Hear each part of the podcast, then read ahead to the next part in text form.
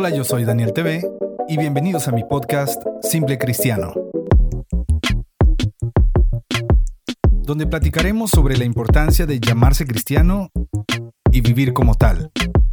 Conversaremos sobre las disciplinas que requiere la vida del creyente y que muchos ignoramos. Esto es Simple Cristiano, donde la fe y el testimonio se ponen a prueba. Hola, ¿qué tal amigos? Bienvenidos nuevamente a un episodio más de Simple Cristiano. Los saluda su amigo, soy Daniel TV. Eh, oigan, discúlpenme, sé que tengo un montón de no grabar un nuevo episodio. Y miren que tengo bastantes ideas ahí, pero híjole, ah, no, no tengo excusa. No voy a venir a, pedir misericordia o a justificar que he abandonado mi podcast. Em, pero aquí estoy, aquí estoy y eh, quiero el día de hoy, eh, traigo para ustedes, no, no traigo un podcast escrito con guion, etc. El día de hoy quiero compartirles otra predicación. Eh, yo sé que me parece que hay un par de predicaciones aquí en mi podcast. y bueno, hace como dos semanas me tocó predicar en la congregación donde asisto y me siento súper honrado de eh, poder compartirles este mensaje que se llama altares profanos. Espero que sea de bendición para ustedes, espero que les guste, que los haga reflexionar, que puedan meditar y que sea de bendición. De verdad que eh, disfruté bastante preparar este mensaje, predicarlo, compartirlo y sin duda alguna, si Dios me permite, pues lo estaré predicando en algún otro lugar. Entonces, eh, pues los dejo con este mensaje que se llama altares profanos, esperando que sea de bendición y eh, pues nada, no olviden que pueden encontrarme en Facebook, Twitter, Instagram y YouTube, que YouTube está, mi canal de YouTube está más abandonado que tu Biblia Reina Valera 60 ahí en tu, en tu librero, ¿verdad? Pero espero en Dios ya pronto hacer cosas nuevas. Pero bueno, ya luego les, les cuento eso. No les, les quito más su tiempo y los dejo con este mensaje, este podcast, esta predicación llamada altares profanos. Si hay algo que te gusta de lo que escuchas y puedes compartirlo en tu Instagram en una historia, etiquetarme y con gusto lo reposteo. Les mando un abrazo, Dios les bendiga. Yo soy Daniel Bustos y apruebo este mensaje. Nos vemos. Adiós. Hermano, lo voy a invitar a que abra su Biblia en Éxodo capítulo 32. Vamos a leer del versículo 1 al 8 y quiero agradecer al Señor, a, a la directiva también del Templo Sinaí, porque tuvieron a bien invitarme, darme esta oportunidad de compartir la palabra. Y mi mayor anhelo es poder glorificar al Señor y ser de bendición para todos ustedes, amados hermanos. Éxodo capítulo 32, del 1 al 8. Cuando lo tenga puede glorificar al Señor. Y léalo junto conmigo. Dice, viendo el pueblo que Moisés tardaba en descender del monte, se acercaron entonces a Aarón y le dijeron, levántate haznos dioses que vayan delante de nosotros. Porque a este Moisés, el varón que nos sacó de la tierra de Egipto, no sabemos qué le haya acontecido. Y Aarón les dijo, apartad los arcillos de oro que están en las orejas de vuestras mujeres, de vuestros hijos y de vuestras hijas, y traédmelos. Entonces todo el pueblo apartó los arcillos de oro que tenían en sus orejas y los trajeron a Aarón. Y él los tomó de las manos de ellos y les dio forma con buril e hizo de ello que un becerro de oro de fundición, un becerro de fundición. Entonces dijeron, Israel, estos son tus dioses que te sacaron de la tierra de Egipto. Y viendo esto Aarón edificó que un altar delante del becerro y pregonó a Aarón y dijo, mañana será fiesta para Jehová. Y al día siguiente madrugaron y ofrecieron holocaustos y presentaron ofrendas de paz y se sentó el pueblo a comer y a beber y se levantó a regocijarse. Entonces Jehová dijo a Moisés, anda, desciende, porque tu pueblo que sacaste de la tierra de Egipto se ha corrompido. Pronto se han apartado del camino que yo les mandé. Se han hecho un becerro de fundición y lo han adorado y le han ofrecido sacrificios y han dicho, Israel, estos son tus dioses que te sacaron de la tierra de Egipto. Puede tomar su lugar, hermano.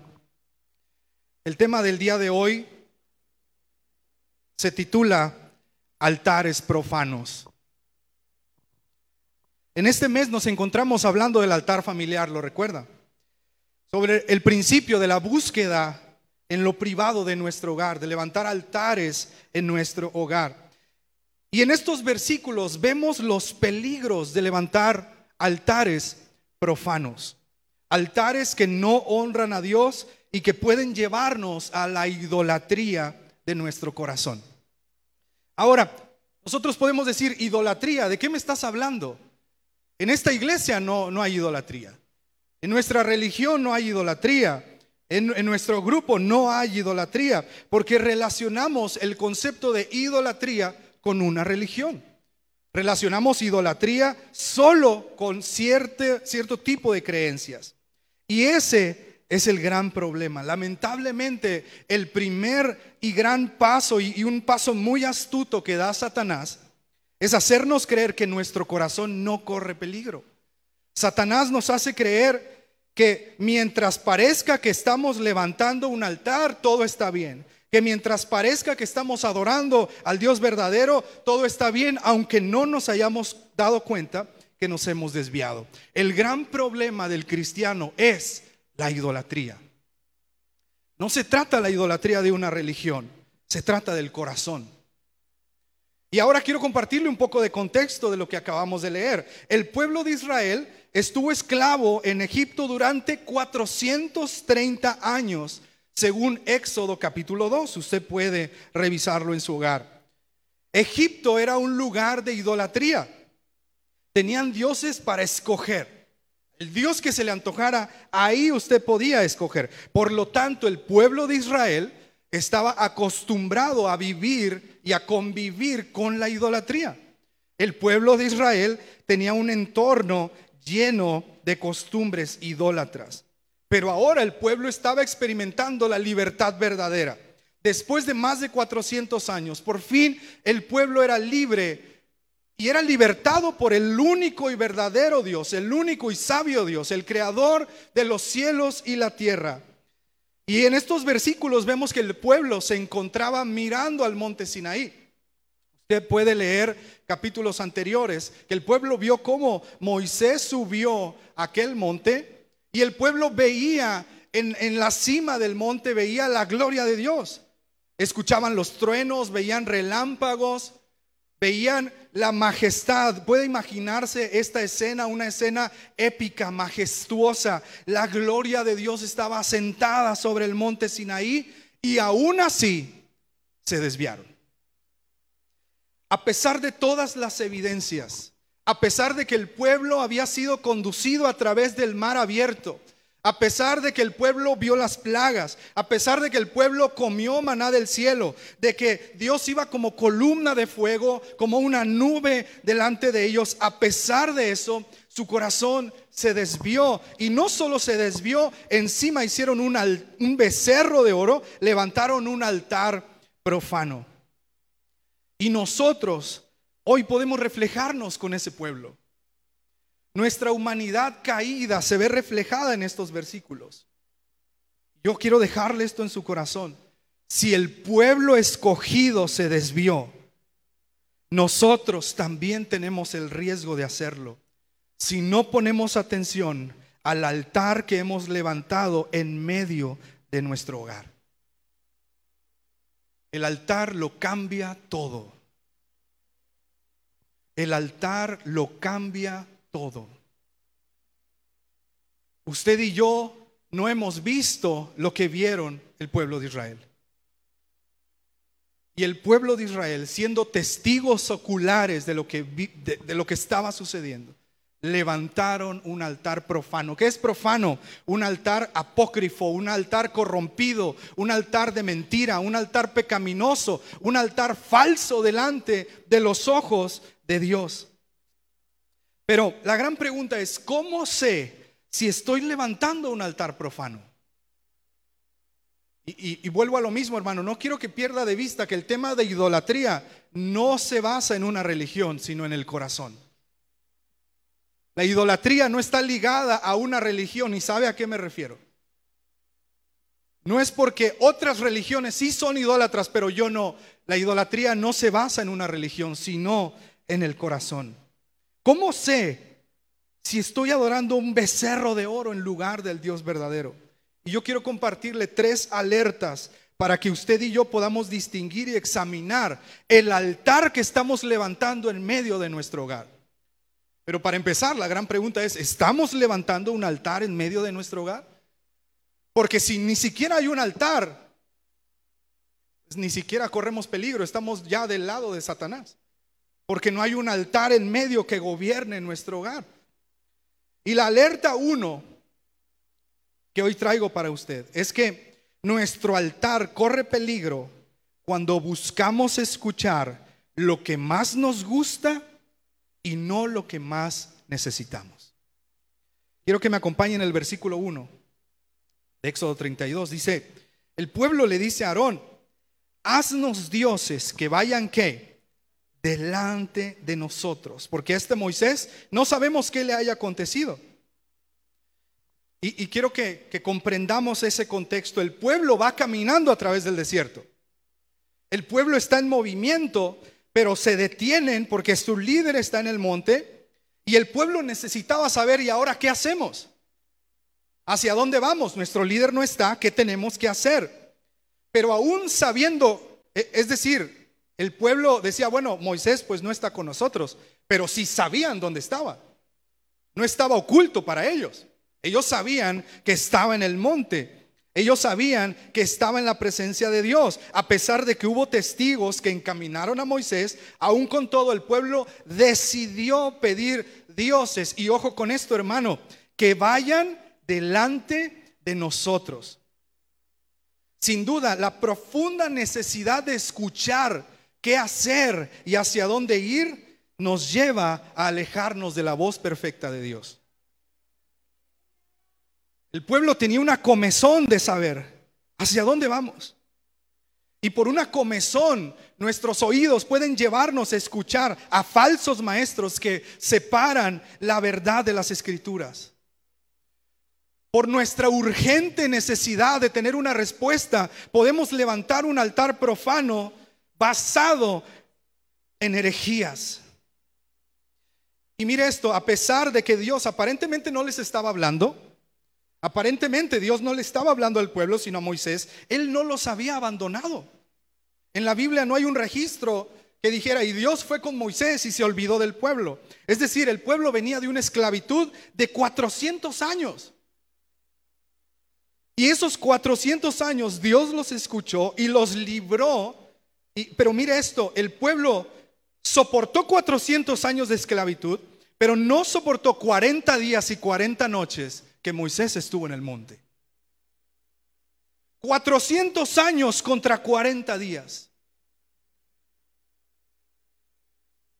¿Se puede imaginar esto? La urgencia los llevó a levantar un altar profano y escuchar la voz de Dios, hermano, con atención. Escuchar sus enseñanzas eternas nos va a librar de levantar altares profanos. Hoy yo le pregunto, ¿A qué voces está escuchando usted? ¿A quién ha puesto usted delante de usted? El pueblo dijo, levántanos dioses delante de nosotros. ¿Quién está delante de nosotros el día de hoy en nuestro hogar? La urgencia nos está carcomiendo para escuchar lo primero que sacie nuestra comezón. ¿O podemos esperar 40 días y 40 noches a que la gloria de Dios descienda en nuestro hogar? ¿Podemos esperar con paciencia? ¿O decimos, yo ya no soporto, levántenme un becerro de oro para adorarlo? La alerta número dos, hermano, es que nuestro altar corre peligro cuando ponemos nuestra atención en el oro y no en el dador del oro. Vaya conmigo al versículo 2. En el versículo 2, Aarón les dijo una, una clave apartad los arcillos de oro que están en vuestras mujeres, vuestros hijos y vuestras hijas. Y con ese oro hicieron un becerro. Ahora, no pierda de vista de dónde salió ese oro. Estaban en medio del desierto. La pregunta es, ¿de dónde salió ese oro? ¿Sí lo recuerda? ¿Quién le dio ese oro al pueblo? Egipto. Dios mandó y dijo, pídanle a Egipto que les dé y Egipto les va a dar. Y Egipto les dio oro y les dio bienes y ese mismo oro ahora lo estaban convirtiendo en su ídolo.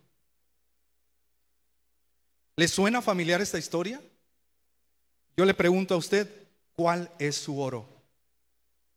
¿En dónde está su oro? El oro del pueblo de Israel eran alhajas, aretes, pero ¿y el de usted? Se lo quiero explicar un poco más claro. La idolatría del pueblo de Israel comenzó cuando decidieron colocar en el trono de Dios algo que no era Dios. Ese es el problema de la idolatría, no es la imagen, es el trono. Entronamos algo que no es Dios. Ellos se hicieron un nuevo Dios. Y fíjese esto, el oro que en un tiempo había sido una bendición, ahora los estaba condenando por idólatras. Juntaron las bendiciones y se formaron un nuevo Dios. ¿Cuántas veces le hemos pedido al Señor ese trabajo que tanto necesitamos y por el cual hoy no nos congregamos? ¿Cuántas veces le pedimos a Dios esa casa de nuestros sueños, que ahora esa casa, su limpieza y sus ajustes son nuestra prioridad antes de congregarnos y de buscar de la presencia de Dios? Tal vez nuestra casa está más hermosa que nuestro altar. ¿Cuántas veces jóvenes que me escuchan aquí, que nos están escuchando en la transmisión, escuchen esto, jóvenes, cuántas veces hemos pedido la carrera de nuestros sueños y cuando Dios nos da esa carrera, cambiamos y ahora ponemos la carrera en el trono que le pertenece a Dios? Usamos nuestro oro y destronamos a aquel que nos dio ese oro. Le pedimos un coche al Señor. Y ahora ese coche nos lleva a todos los lugares, menos a la casa de Dios. Le pedimos economía al Señor y cuando Dios nos da para dar más, ahora no podemos darle a aquel que lo necesita. Y tenemos más y más y queremos más y queremos más. Y podemos enumerar muchas cosas más. Y hermano, es que Dios no está interesado en compartir el trono que hay en nuestro corazón. Dios no está interesado en competir por un lugar en nuestra agenda.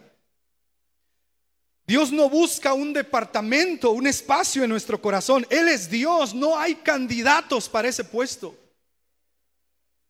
No hay otro candidato. Todo lo que ocupe ese trono de un solo puesto es un becerro de oro. Y hay cosas intangibles. Tal vez usted diga, bueno, yo no tengo, no he pedido una casa, no tengo un trabajo, no tengo dinero, no tengo una escuela. Y así estoy orgulloso. Bueno, hay cosas intangibles. El oro también puede ser cosas que no se ven, como el carácter. Es que yo así soy y así me tienen que amar.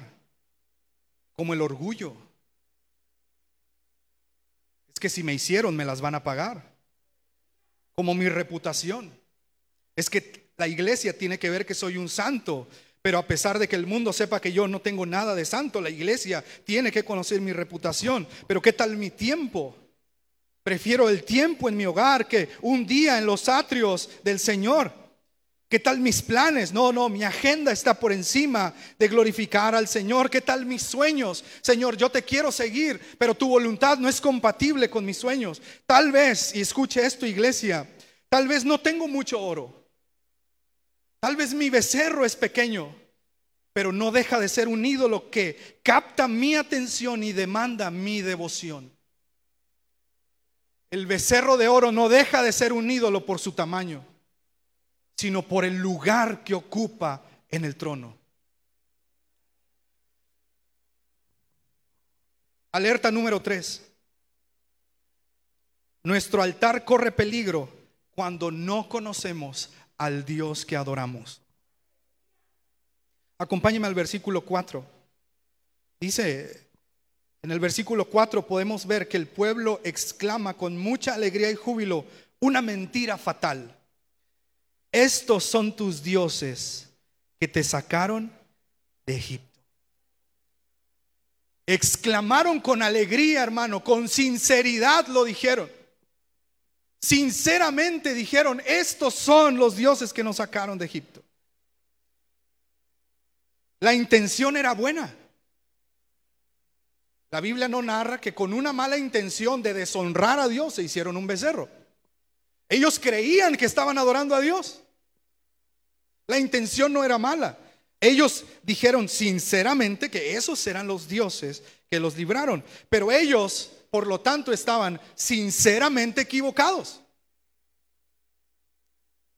Sinceramente levantaron un ídolo y sinceramente estaban desviados. Es decir, la sinceridad de mi corazón no siempre refleja un altar correcto. Usted puede estar sinceramente seguro de que pecando no pasa nada. Y sinceramente usted se puede ir al infierno.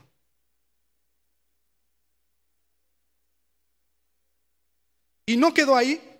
Encima, ¿qué dice ahí el pueblo? Versículo 6. El pueblo madrugó. Se levantó temprano. Como el culto de resurrección de las 5 de la mañana, ¿recuerda? Decimos, qué pesado es ir al culto a las 5 de la mañana. Bueno, este pueblo dijo, no es pesado levantarnos a adorar un becerro temprano. Se levantó temprano a comer y a embriagarse, a regocijarse, hermano, a hacer sacrificios, a traer ofrendas a un Dios falso. Ellos estaban alegres ofreciendo ofrendas a un Dios falso. Amados hermanos, corremos el peligro al dejarnos llevar más por nuestras emociones y supuestas creencias que por el conocimiento bíblico del Dios Santo al que adoramos. Esto me abre los ojos a que puede que yo esté sintiendo bonito en el culto, puede que esté haciendo fiesta, remolineando, cantando, brincando, puede que grite, puede que me caiga, puede que hable en lenguas y no estar adorando al Dios verdadero. Puedo estar haciendo fiesta en un altar equivocado. Ese es el peligro que corremos en el día de hoy, hermano.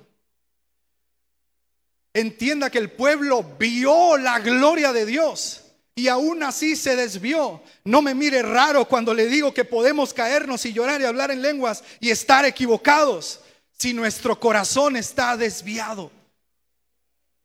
Si ellos que lo vieron se desviaron, ¿cuánto peligro corremos nosotros que no vimos a Dios en su gloria? que creímos por fe. Este es el peligro que enfrentamos hoy, hermano, y escúcheme con toda la atención, si esto es lo único que se le queda del mensaje, gloria a Dios. El mundo descristianizado nos invita a creer nuestra verdad nos invita a redefinir la palabra de Dios, a reestructurar los valores morales. El mundo descristianizado, escúchenos gente de internet, gente de esta iglesia, el mundo descristianizado nos exige que deconstruyamos nuestro altar.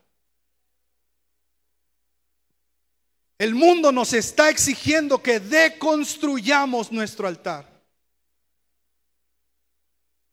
Y por no conocer al Dios que adoramos, podemos caer en el error. ¿No he escuchado tanto como está hoy? Que la gente dice que hay que redefinir la fe, que la Biblia necesita una renovación que el cristianismo necesita renovarse, deconstruirse, que lo que nosotros creíamos que era verdad hoy solo es subjetivo. Ese es el diablo engañándonos para hacer fiestas en altares profanos. ¿Dónde está nuestro corazón? Vea el versículo 8. El Señor le responde a Moisés. Le dice, pronto no dijo tardaron, no dijo batallaron, no dijo se esperaron mucho tiempo, dijo pronto se han apartado del camino que yo les mandé. Se han hecho un becerro de fundición y lo han adorado y le han ofrecido sacrificios. Hermano, amada iglesia, nuestro Dios ya nos ha trazado un camino que podemos encontrar en la perfecta revelación que es la palabra de Dios. Vaya conmigo a segunda de Pedro 1:19. Un versículo clásico que debe ser bandera de nosotros. En la escuela dominical, precisamente en el grupo de jóvenes, hemos estado estudiando evidencias sobre que la escritura es verdad. Cuando guste es bienvenido y, y, nos echamos un café y platicamos. Porque el mundo nos dice, ¿quién te dice que es verdad ese libro? Porque no escudriñamos esta palabra. No sabemos quién le escribió, cuándo le escribió, por qué le escribió. Y segunda de Pedro 1.19 dice, tenemos también que la palabra profética, digamos juntos, más segura, a la cual hacéis bien en estar atentos como a una antorcha que alumbra en lugar oscuro hasta que el día esclarezca y el lucero de la mañana salga en vuestros corazones. Esta palabra es una antorcha que ilumina mi camino. Esta palabra va delante de mí, no otros dioses, no un becerro de oro. Es esta palabra. Lo que Dios dice en su escritura, perfectamente revelada, es el camino que el Señor trazó. En esta revelación encontramos a un Dios personal, un Dios santo, vivo, verdadero, un Dios que se revela a través de su creación, un Dios que ha escrito una, una ley moral en nuestros corazones, un Dios que entregó a su Hijo para que usted y yo le conociéramos y pudiéramos ser limpios de todo pecado. Sí, hermano, el Evangelio se trata de salvación del pecado, de la muerte eterna. No se trata de dinero, no se trata de mis sueños, se trata que estábamos destinados a morir, pero Cristo murió por nosotros. Ese es el Evangelio. No son mis sueños, no es lo que creo, es la verdad revelada en la Escritura. Antes de levantar un altar, hermano, asegúrese de conocer al Dios que adora. Congréguese. Gente que no quiere venir, pero que nos ve, entra en la transmisión, vengan. Congréguese, estudie, aprenda, busque, ore, pregunte, ayune, entréguese por completo al Dios vivo, pero no comparta el trono de su corazón con nada ni con nadie. ¿Y ahora qué se preguntará? Le voy a pedir al grupo que se aliste, por favor. ¿Y ahora qué? Esa es la pregunta. Ya me dijiste, ¿ahora qué hago? Hermano, lo invito a que examine su altar pero examínelo a la luz de la palabra, no de lo que usted cree de la palabra, sino de lo que realmente dice la palabra. Examine su altar, ¿es sagrado o es profano? Si mi altar es sagrado, sigamos consagrándonos más. Pero si mi altar es profano, rómpalo hoy. Destrúyalo. Si mi altar es profano, si he levantado un becerro de oro en mi corazón, sea chico, sea grande, destruyalo. ¿Sabe cómo destruyó el pueblo ese becerro? Pulverizaron el becerro, lo echaron en agua y se lo dieron a beber al pueblo de Israel. Y el pueblo no dijo, Señor, me voy porque me castigaste entendió el error. Y yo sé que no queremos que Dios pulverice nuestro trabajo y nuestro coche, ¿verdad? Y nos haga comer en agua el coche. Dios nos dice, examina tu altar. La palabra nos enseña, dame, hijo mío, tu corazón. Y el mundo nos dice hoy, sigue tu corazón. Eso es una mentira. Si usted sigue su corazón como lo siguió el pueblo de Israel, seguramente terminará levantando un falso altar. Engañoso es el corazón más que todas las cosas, nos enseña la escritura. No le haga caso a su corazón. Haga caso a la palabra. cómo está su altar. Le voy a invitar a que se ponga de pie. Si su altar es profano, pídale al Señor perdón y misericordia. Si su altar es profano, atrevámonos a entregarle nuestro corazón por completo. No un departamentito en nuestro corazón, por completo. Decida hoy a quién va a servir. De un paso con valor. Si usted dudaba de entregarse a Cristo, hoy es el día. Rompa ese becerro de oro que ha construido. Rompa ese altar profano. Caminemos hacia el conocimiento del Señor. El único y verdadero Dios. No hay otro. No hay otra revelación. No hay otra Biblia. No hay otro Cristo. No hay otro Dios. Jesús, el Hijo de Dios, es el Rey de Reyes y Señor de Señores. Levantemos un altar de adoración a Cristo. Derribemos ídolos, aunque nos duela. Aunque mi ídolo me haya costado todo mi dinero, derribémoslo. Es preferible quedarnos sin dinero a sin eternidad. Es preferible quedarnos sin trabajo a sin una vida eterna. Es preferible que la gente diga que, que me dejo, que me critiquen, que me golpeen, que debería yo actuar de otra manera. Es preferible que digan lo que digan. A que con mi vida yo niegue el carácter de Cristo. Derribemos ídolos en el nombre de Jesús. Derribemos ídolos, todo aquello que está ocupando el primer lugar en nuestra vida, que no sea Dios, derribémoslo en el nombre de Jesús. Hoy es día de salvación. Arrepintámonos de nuestros pecados. Hay oportunidad. Hay esperanza. En Cristo hay vida eterna. Usted y yo no podemos ser salvos por nuestras obras. No podemos ser salvos por nuestras fuerzas sino a través del sacrificio. Cristo rompe el pecado, rompe las cadenas, rompe las dificultades. Cristo da vida y vida en abundancia. Cristo nos da economía, nos da salud, nos da bienestar. Es Cristo el Dios verdadero. Es Cristo el Rey de Reyes y Señor de Señores. ¿Le parece si oramos al Señor? Pero levante sus manos, hermano. Glorifiquemos a Dios. Atrevámonos a romper altares profanos. Atrevámonos a romper becerros de oro. Atrevámonos a entronar a Cristo en nuestra vida. A quitar los ídolos y poner al Señor Jesucristo en nuestro corazón. Padre, te amamos. Te pedimos perdón, Señor. Perdónanos si te hemos fallado. Perdónanos si hemos pecado contra ti. Perdónanos, Señor.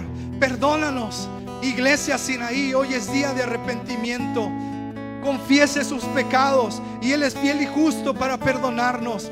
Dígale, Señor, perdóname si he levantado un ídolo. Perdóname si he profanado el altar.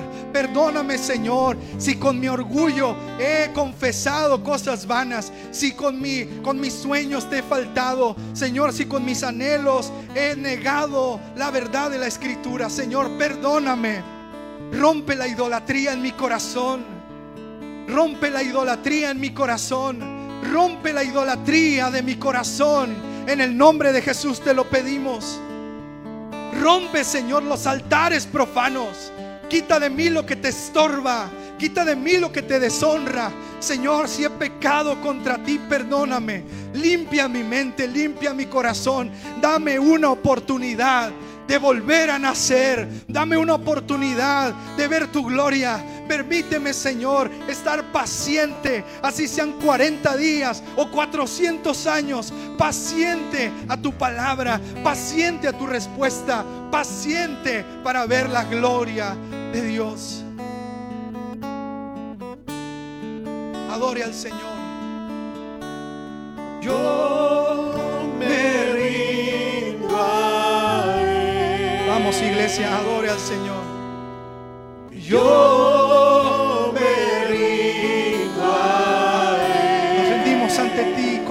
Dios. Todo a Cristo yo me entrego.